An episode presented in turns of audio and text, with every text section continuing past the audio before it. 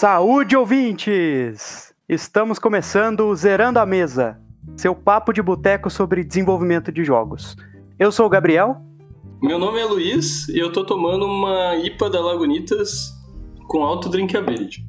Fantástico, cara. Infelizmente, hoje eu não tô tomando nada. Foi mal, galera. Pra quem tá acompanhando a gente aqui desde o primeiro episódio, tá vendo que esse tá com uma pegada bem diferente. É um outro esquema que a gente tá testando, que a ideia desse é realmente uma conversa de bar. Então, tipo, pegue alguma coisa que você goste de beber, senta aí e vem conversar com a gente. A gente vai discutir um pouco sobre a indústria de jogos, não é verdade, Gabriel? Provavelmente. Né? Uma vez que eu não sei quase nada sobre a indústria de jogos brasileira, eu acho que você que vai ter que conversar mais aí, Luiz. Dependendo de como for, vai ser igual conversa de bar mesmo. A gente começa discutindo a indústria brasileira de jogos e a gente termina falando de como criar um personagem futurista que se baseia na época dos dinossauros. Excelente. Já, já deu Game Jam já pro próximo fim de semana. É. Cara, falando em Game Jam, eu vi um meme. É uma foto de alguém vendendo em alguma desses sistemas online de venda. E aí tem um anúncio lá: código penal, pandeiro e calculadora científica por 80 reais. Porra!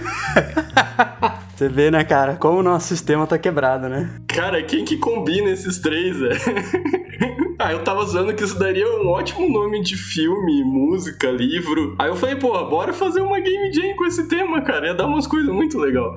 Cara, excelente tema. Vamos fazer com certeza. A gente tá, a gente tá começando agora, mas ouvintes, se vocês quiserem, podemos organizar uma dessas aí, ó. O tema já tá dado. É, bem legal, né? Aí o amigo meu zoou assim, né? Falou, pô, misturando esses três, cara, tem que ser um jogo de gerenciamento de boca, né? O tesoureiro de traficante.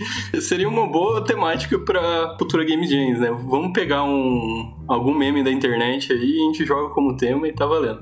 Com certeza dá bastante jogo com essa temática. Nossa, eu já fui em Game Jam que tinha umas temáticas pior do que meme, cara. Teve uns que foi bem diferente, assim. Eu tô participando agora de uma até bem legal, assim. Não sei se os ouvintes já viram, se você mesmo já viu, Luiz. One Page RPG, tem lá no It. Na prática é uma game jam bem aberta, vai acabar agora em agosto, falando sobre RPG de papel, um estilo novo de RPG que é você criar um sistema de regras com uma página só. E o tema deles, se eu não me engano, é equilíbrio ou elegância, alguma coisa assim. Mas também o tema é, tá bem livre, assim, você pode fazer qualquer outra coisa. Achei bem legal. É isso que eu ia brincar, assim, né? Que tipo, tem o tema lá, escrito tema totalmente opcional. exatamente, exatamente. você pode se guiar por ele, mas se não quiser, você não usa também, não tem problema. Eu, eu mandei esse link dessa Game Jam pro amigo meu, aí ele falou, cara, eu vou escrever meu, meu, meu sistema de RPG aí. Aí ele me mandou uma folha com umas letras pequenininhas, sem nenhum espaço, assim. Ele minimizou o RPG dele pra caber numa folha. você pega 30 páginas de regra e põe numa folha, né? Faz todo sentido. Fonte 2 e pronto, tá, tá resolvido. Mas falando de RPG, assim, assim, papel. Já jogou Knights of Pen Paper, Gabriel? Já joguei, talvez mais do que eu deveria. Gostei bastante do jogo. Como você bem sabe, eu sou um fã muito grande de D&D e qualquer outro RPG de papel. Então, quando a Behold criou o Knights of Pen and Paper, para mim foi, foi mágico, assim, né? Foi, foi reexperienciar a minha infância, a minha adolescência jogando RPG com meus primos, só que na versão digital. Muito legal, que eles pegaram um, um tema que já estava bem difundido e deram um diferencial para ele que fez com que eles fizessem sucesso, né? Foi o jogo que fez com que a Behold crescesse como estúdio, né? De onde a Behold é, você sabe? É de Brasília. Caraca, os caras são de Brasília, olha aí. Eles são de Brasília, mas eu não sei se eles ainda estão em Brasília, porque se eu não me engano, o estúdio ia se dividir e parte do estúdio ia pro Canadá, que é uma, uma coisa que tá acontecendo com algumas empresas de jogos mundiais, assim, né? Tem bastante gente que migrou, né? Teve um movimento há um tempo atrás, que teve vários profissionais da indústria de jogos que foram pro Canadá, e agora também tá rolando isso daí de novo. É, eu fiquei sabendo que a indústria lá é bem fechada quanto a, a estrangeiros no mundo de jogos, né? Assim, não, não que eles sejam bairristas, né? De não confiar no, no trabalho de, de pessoas externas, mas que naturalmente é uma comunidade fechada e que, assim, para você imigrar para lá, você já tem que ter algum contato, você já tem que ser meio que ativo na comunidade canadense para poder, de fato, trabalhar lá dentro. Eu lembro que há um, um, sei lá, uns cinco anos atrás, mais ou menos, estava rolando seleção de, de empregados para trabalhar lá. A embaixada canadense tava, tipo, vindo aqui no Brasil fazer entrevista para levar galera pra lá. E tinha um monte de benefício, mas não sabia que tinha esse barrismo, assim. Tem, então. Quem me falou foi um, pelo menos um canadense da área de jogos lá também. Ele comentou que tem, tem um pouco disso. Mas é, é quase que inconsciente, sabe? Não é de propósito que eles fazem. É mais uma questão de costume mesmo. Tender a trabalhar com pessoas mais próximas de você. Então, de certa forma, deve ser até algo cultural, né? Muito provavelmente, não, não duvidaria nada. Porque a gente, latinos americanos, temos essa questão de calor humano, né? E às vezes a gente fica estranho em algumas atitudes que se diferem um pouco, né?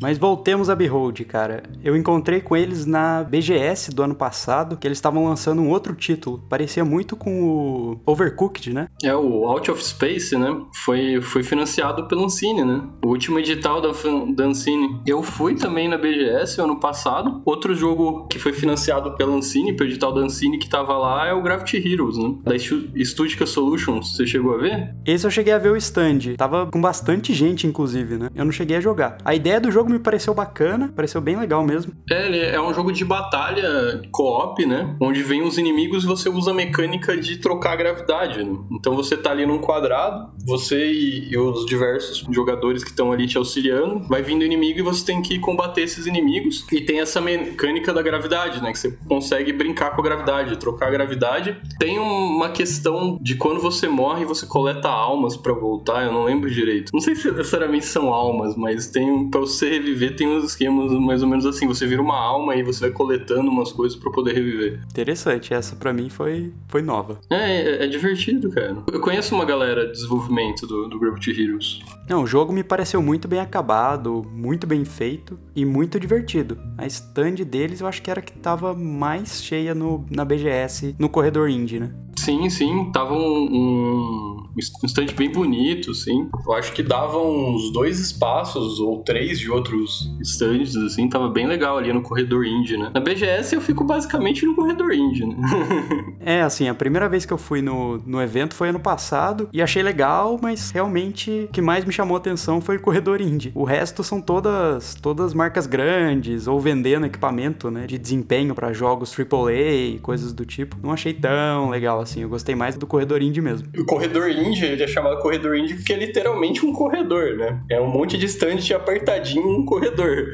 O BGS fala, ah, agora a gente tá tão trazendo os indies pro, pro evento. Sim, é um corredor escondido ali, que você tem que caçar e tem um corredor, literalmente um corredor. Cara, é muito verdade isso. Quando eu ouvi a divulgação da BGS, não, corredor indie vai ter não sei quantos stands, centenas de stands dos jogos brasileiros e tal. Eu falei, pô, deve ser um galpão inteiro, né? Peguei lá um corredorzinho apertado, tinha, sei lá, três, quatro pessoas amontoadas assim na mesma mesa. É, é complicado. Mas melhor que nada. Pelo menos dá pra gente ver o jogo brasileiro sendo exposto num evento grande desses, né? Sim, é legal que tinha bastante lá. Eu não sei precisar o número agora, mas tinha, tinha bastante jogos e uma qualidade bem interessante. Eu gostei de vários jogos que eu vi lá. É, tinha uns que eu achei muito bons também. Eu, eu, não me lembro as produtoras exatamente. Assim, os que mais me chamaram a atenção realmente foi o da Behold e o do Gravity Heroes. Eu tava confirmando, realmente, ele, o, os dois são financiados pelo último edital da Ancine. Né? Outro jogo que, que lançaram primeira versão, que também foi financiado pela Ancine, é o Árida. Você chegou a ver, Gabriel? Da Oca Game Lab? O Árida, você que me mandou até, né? Eu cheguei a ver o trailer, mas não cheguei a jogar ainda. Achei a proposta incrível. Você chegou a jogar ou, ou não ainda? Joguei, joguei, é bem interessante. O personagem é uma menina, né, no sertão nordestino, que ela tem que procurar água e sair atrás disso para procurar água e alimento. Né? Nesse desenvolver, vai contando a história do, dos vizinhos tal. Ela tem que encarar, tem que aprender a cozinhar. Sistema de craft, né, que a gente fala. Né? Você anda pelo sertão, aí, por exemplo, você corta o, o, um tipo de cacto para conseguir tirar a água do cacto, para você não morrer de sede. Aí você começa a pegar coisas no meio do sertão que você pode é, juntar com outras para produzir um alimento. Se você quiser, você consegue pegar gravetos para fazer uma fogueira para você poder sim cozinhar. Eu achei a mecânica bem interessante e a temática também bem legal. Eu achei que, que eles fizeram uma forma bem, bem interessante o jogo. A versão que eu joguei era pequena, né? Mas estava bem interessante. É, o que eu achei muito legal desse jogo em particular foi o ambiente realmente retrataram o sertão brasileiro e é uma paisagem muito diferente, né? Principalmente para quem vive aqui no Sudeste, você vê o sertão brasileiro é uma coisa um pouco diferente mesmo, né? Uma paisagem de, de árvores retorcidas e coisas que a gente não tá acostumado. Achei bem, bem legal, assim, acho que eles retrataram isso muito bem. Eu curti a trilha sonora e a estética também, tava bem interessante. Tô esperando sair o jogo inteiro, né? Ou a continuação dele, que eu gostei bastante da primeira parte. Só pra deixar a dica mais completa, né? Todos estão no Steam, né? Todos os jogos que falamos até então, tem no Steam. O Arida tá no Steam, Gravity Heroes também, Out of Space também tá. O Knights of Pen Paper tem no Steam e tem para Android. É, e tem pra Switch também. Eu, eu comprei justamente para jogar em Switch e eu acho perfeito ele para jogar no Nintendo Switch. A jogabilidade dele é bem, é bem tranquila, né? Não tem muito comando, não precisa fazer muita coisa. Achei bem, bem legal mesmo. Combinou bem com o console.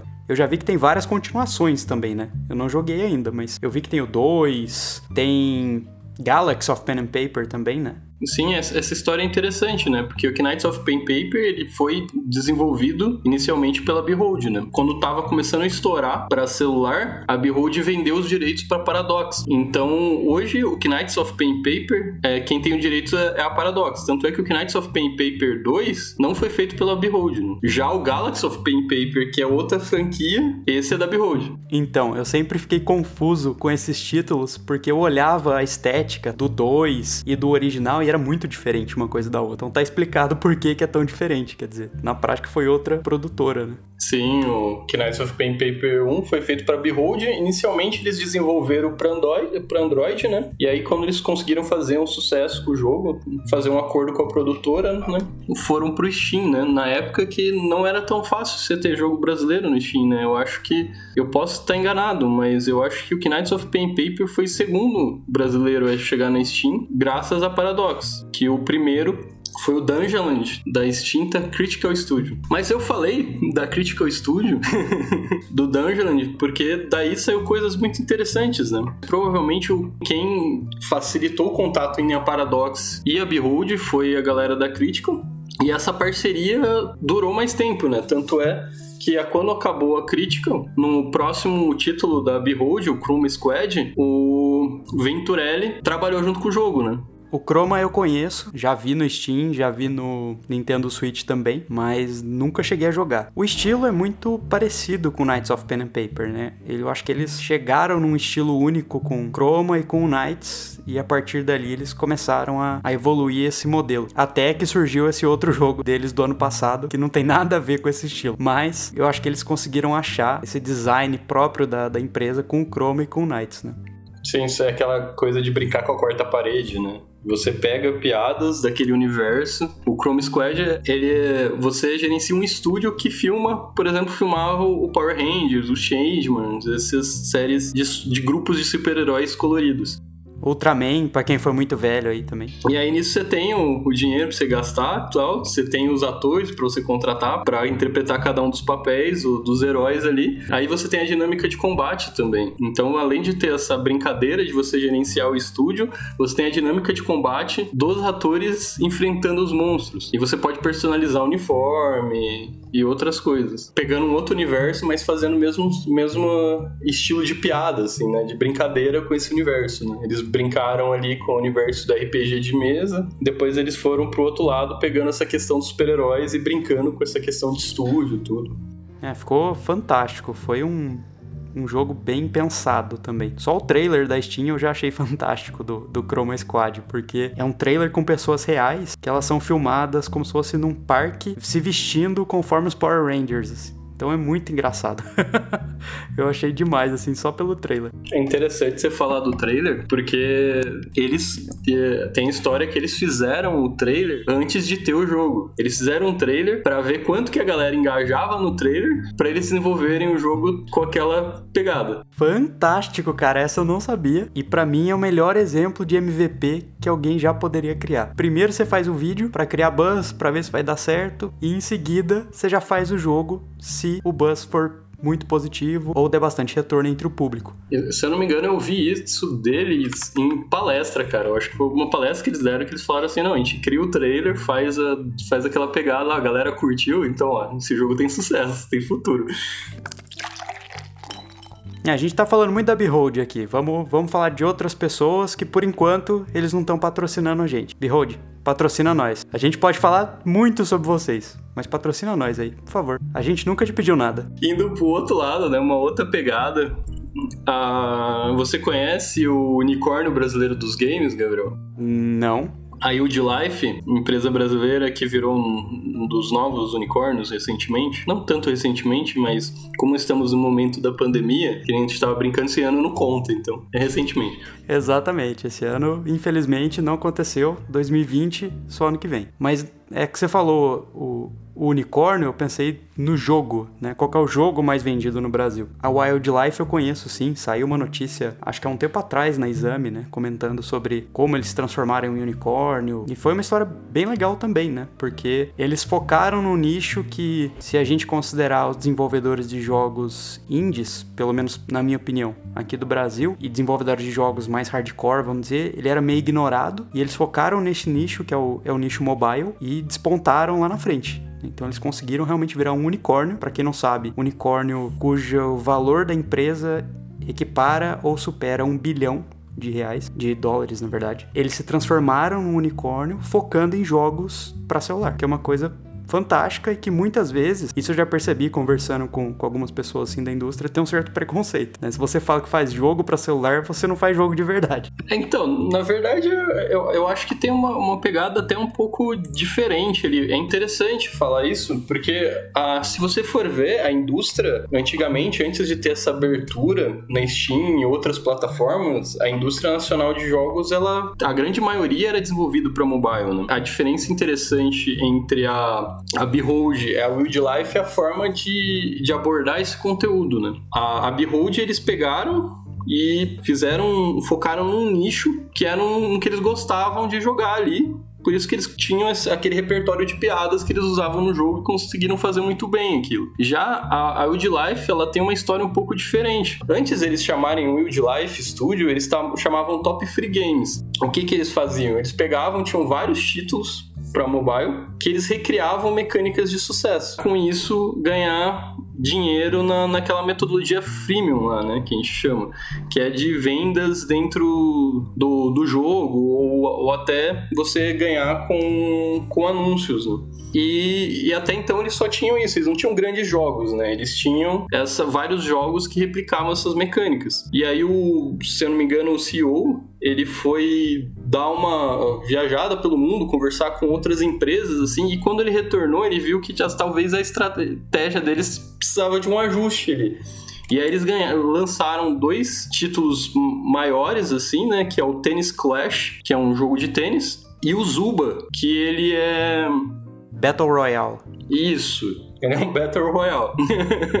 e, e aí eles, eles investiram mais nesses dois títulos, fazendo um jogo mais completo, dois jogos mais completos. E com isso eles conseguiram alavancar as vendas muito mais. Ah, legal. Eu não, eu não sabia dessa, que eles primeiro fizeram uma pesquisa antes de mudar essa, essa direção. E aí dá para entender também por que, que hoje no mercado de indie tem um certo preconceito com jogo para celular. Porque na época, quando não tinha acesso a Steam, imagina a quantidade de desenvolvedor fazendo jogo muito meia boca para celular, como a gente sabe que tem hoje nas Play Stores e, e Stores mobile da vida.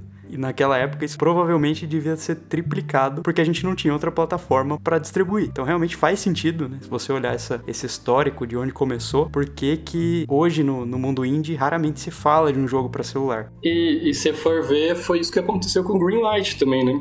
Greenlight morreu do Steam justamente por causa dessa enxurrada de jogos. Né? Tanto é que a gente hoje em dia tem uma, um sistema diferente, né, para você entrar lá. Né? Você tem que pagar uma, uma taxa que eu esqueci o valor, não, nem, não me recordo o valor. Eu acho que são 300 dólares Posso estar enganado. Então, aí você tem que pagar essa taxa. Ela pode se reverter para você depois em vendas, né? Conforme o seu jogo for vendido, a, a porcentagem que fica para Steam é descontada essa, esse dinheiro que você já pagou antecipadamente. Foi até uma forma de, de diminuir isso, né? Que isso já aconteceu na história, né? Você lembra de, de um caso parecido assim, Gabriel? Não. Cara, na, na época do Atari, né? O grande crash da indústria. Ah, aconteceu. Ah, pô, você foi lá atrás, hein, cara?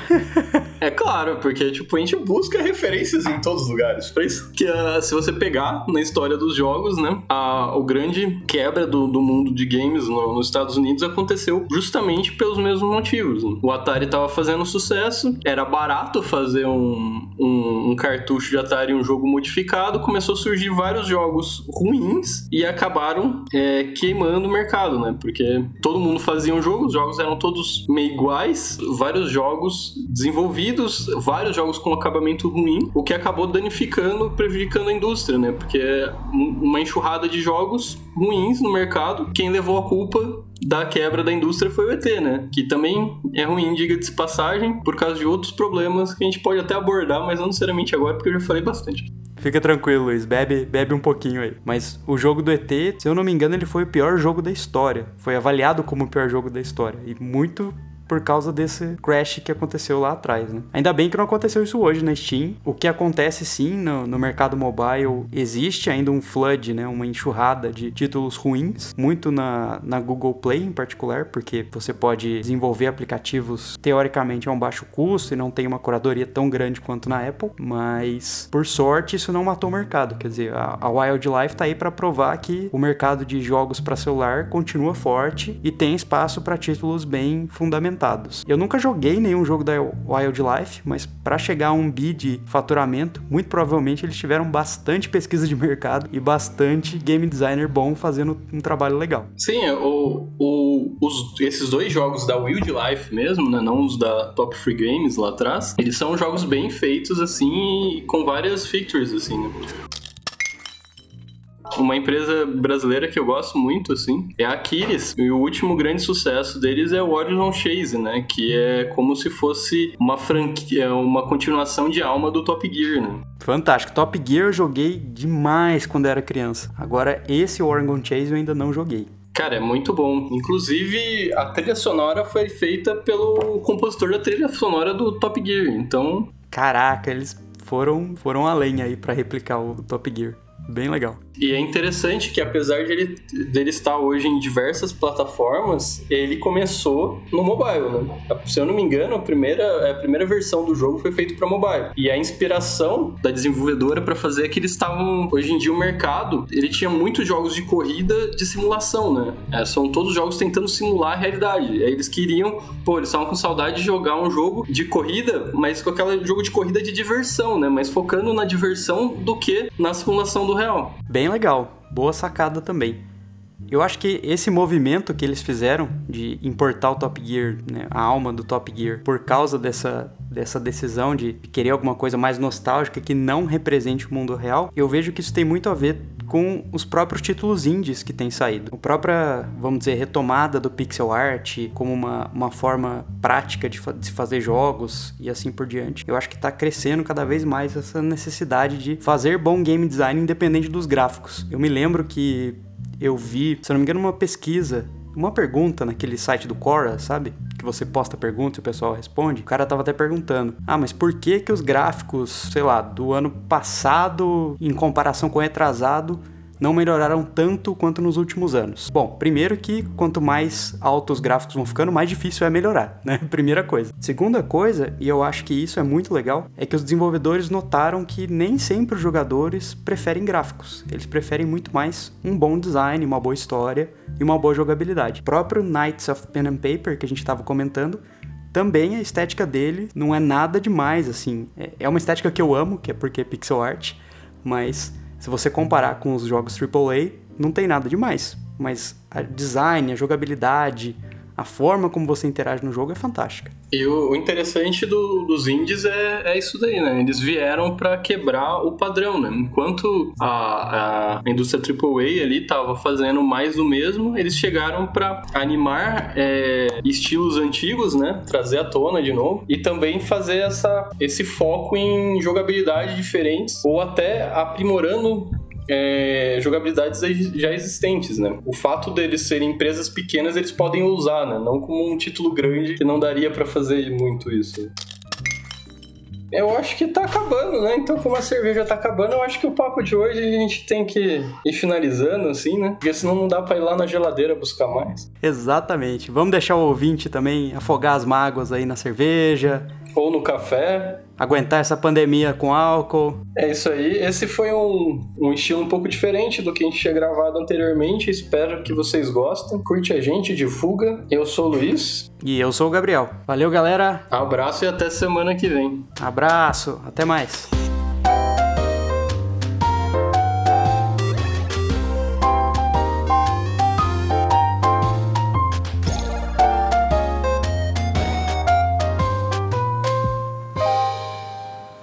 Esse episódio foi financiado pelo Governo do Estado de São Paulo e Secretaria de Cultura do Estado de São Paulo, através do edital PROAC número 30/2019, projeto Think Tank.